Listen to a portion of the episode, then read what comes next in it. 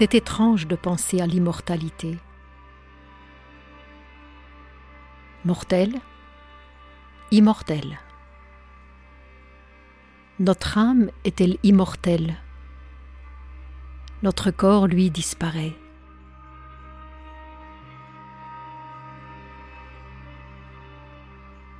Je m'appelle Henrietta. Henrietta Lax.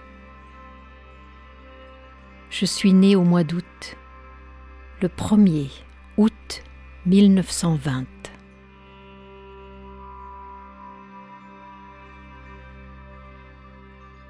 Je n'ai jamais imaginé que je vivrais autant. Je m'appelle Henrietta, mais beaucoup m'appellent est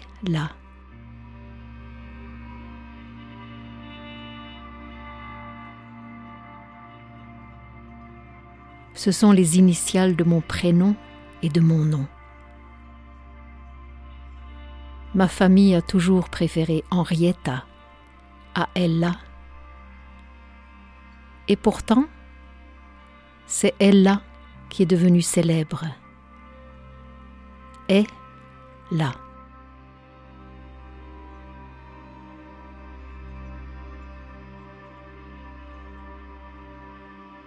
J'étais loin aussi de m'imaginer qu'un jour on parlerait autant de moi à travers le monde.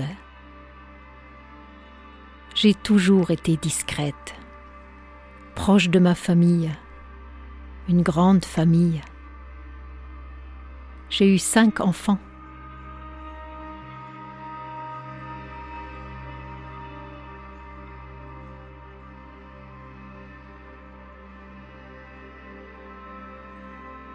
J'ai perdu ma mère très jeune, j'avais quatre ans.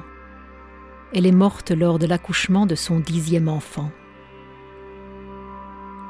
Ma fille Déborah est celle qui a suivi de près l'histoire d'Ella pendant toutes ces années. Toute cette histoire lui aura causé beaucoup de peine quand même.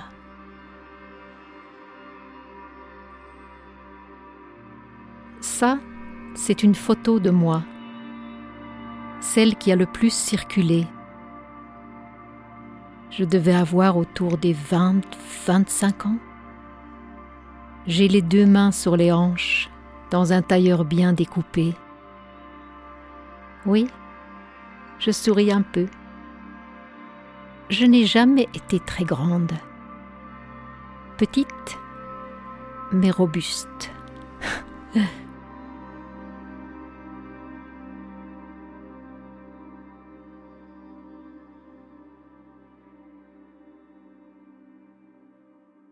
Je m'appelle David Fati, je suis photographe et j'ai eu l'occasion, l'honneur même de photographier Henrietta Lacks. Et euh, une expérience qui était assez, euh, assez compliquée.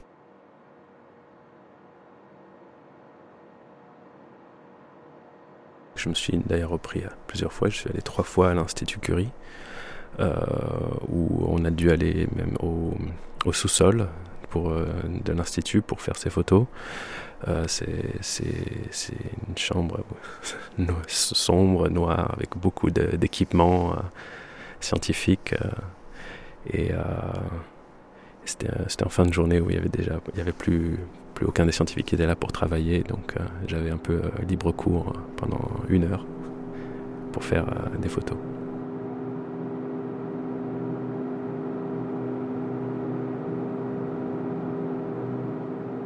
J'ai fait euh, des photos d'Henrietta que j'ai juste juxtaposées par-dessus des, photos d'un itinéraire important euh, dans le cadre de sa vie, d'un point A à un point B.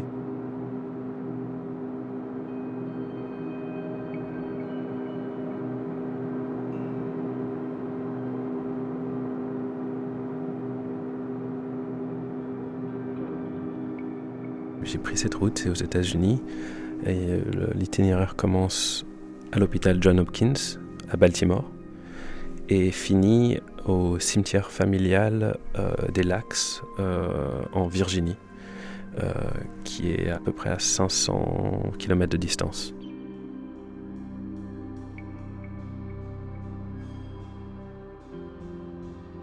Baltimore, c'est quand même une, ville qui est encore euh, jusqu'à maintenant très marquée par, euh, par l'histoire de la ségrégation raciale aux États-Unis.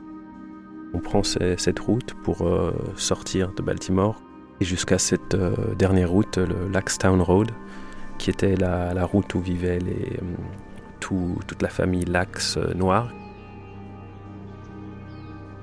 Il reste juste sur cette tout, dernier tronçon de route que quelques habitations encore qui avaient été léguées par les, esclavagistes qui ont laissé euh, la liberté aux familles afro-américaines euh, lax.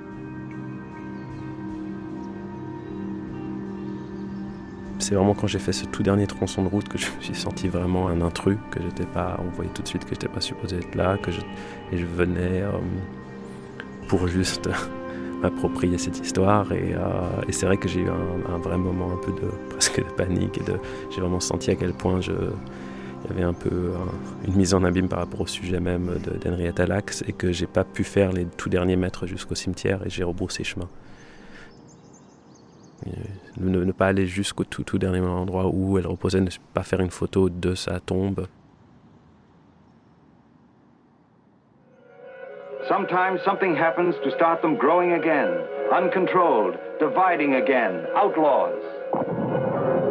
Pressing on healthy tissues, healthy organs, growing, spreading throughout the body to start new malignant colonies.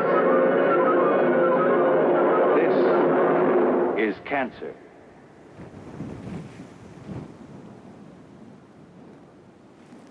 C'était le 4 octobre 1951.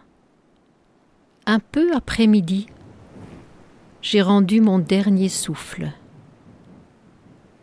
Je suis morte à l'âge de 31 ans d'un cancer foudroyant un cancer du col de l'utérus.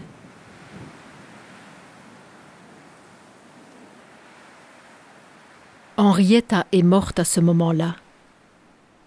Elle à elle est toujours vivante. Elle a, ce sont mes cellules.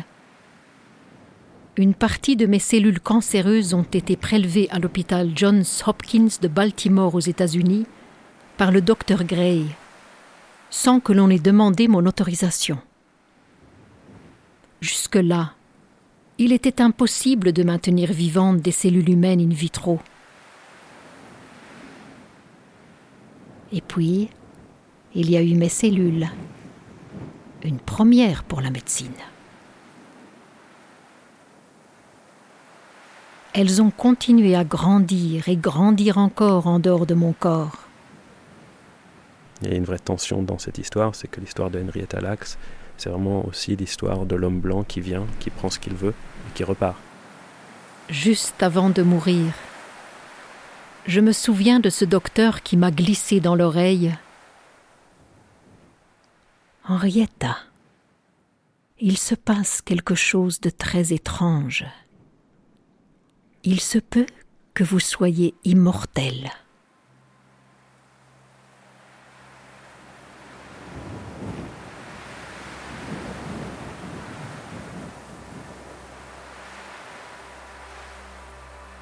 Il faut bien comprendre pourquoi cette, histoire est problématique et pourquoi elle a réécrit toutes les règles d'éthique en science, c'est que ces cellules ont été prises à l'insu de son plein gré. Et donc euh, sa famille n'en savait rien. Henrietta Lacks est décédée en 51-52 et c'est que 30 ans après que, que, les scientifiques sont venus poser des questions à la famille et euh, ils sont tombés des nues que pendant que eux ils galéraient, euh, des, des, gens partout dans le monde achetaient, vendaient le matériel cellulaire de leur mère.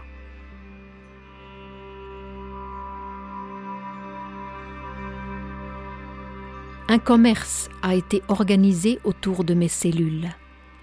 Les laboratoires du monde entier ont pu en acheter.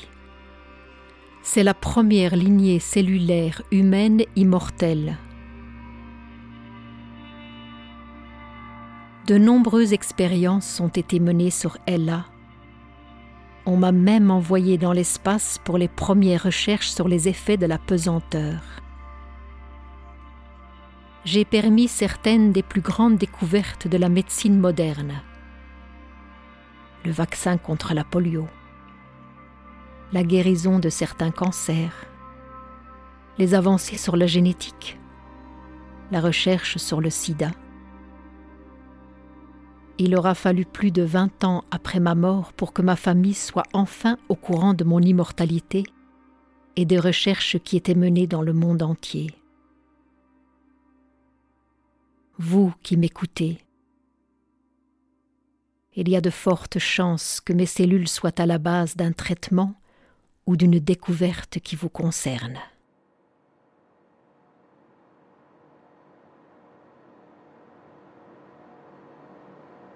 Pour photographier des cellules, c'est on cherche sur quelque chose de tout petit, une zone minuscule, une petite plaquette. Euh, il y, a, il des centaines et des centaines de cellules qui sont là, alors qu'on ne peut pas les voir à l'œil nu. Il faut vraiment passer par tout un, équipement assez, euh, assez complexe. Il faut en fait euh, exciter les cellules avec un laser.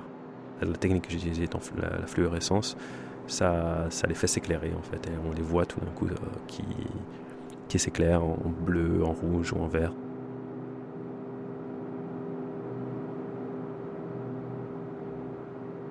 J'étais là en train d'essayer de bouger ma plaquette, d'essayer de trouver des cellules. Parfois, il y a des zones où il n'y a rien, on a l'impression qu'on n'en trouve pas une seule, mais tout d'un coup, il y en a 50, juste quelques millièmes de millimètres plus loin. Et euh, c'est assez, assez étonnant. J'ai fait des photos sur la route, mais j'ai parcouru des plaquettes qui, font qui sont plus petites que la taille de mon ongle, où il y avait beaucoup de, beaucoup de choses à photographier. Donc c'est étonnant comme expérience.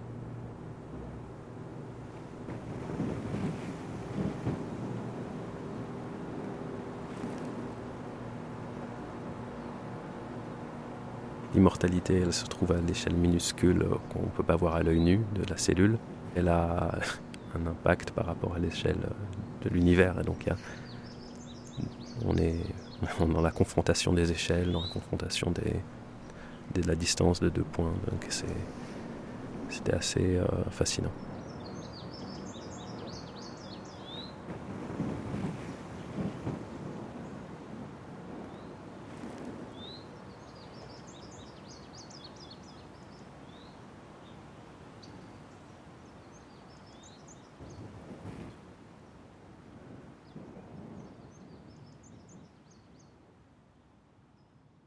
Je pense que c'est une histoire qui, contient énormément de, problématiques qui, sont importantes jusqu'à aujourd'hui. C'est-à-dire que la, problématique scientifique, la, euh, la, problématique éthique, la problématique raciale, et puis une vraie problématique métaphysique euh, sur qu'est-ce que, qu'est-ce que la vie.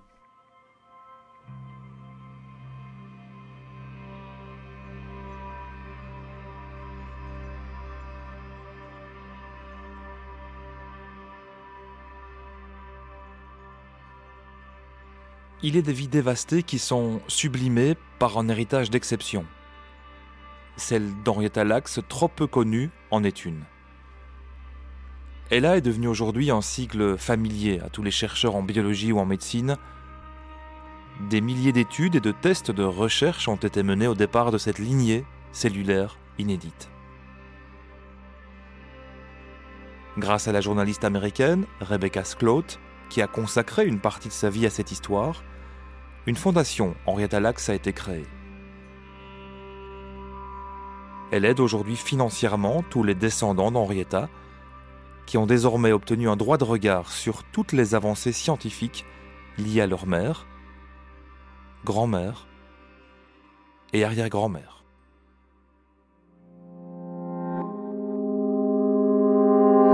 La famille mortelle, une création sonore sur la vie d'Henrietta Lakes, inspirée du travail photographique de David Fati. Écriture Fabrice Lambert, réalisation et mixage Antoine Bertin. Avec la voix de Marie-Noël Van de Mensbrugge. Musique Frédéric Oberland.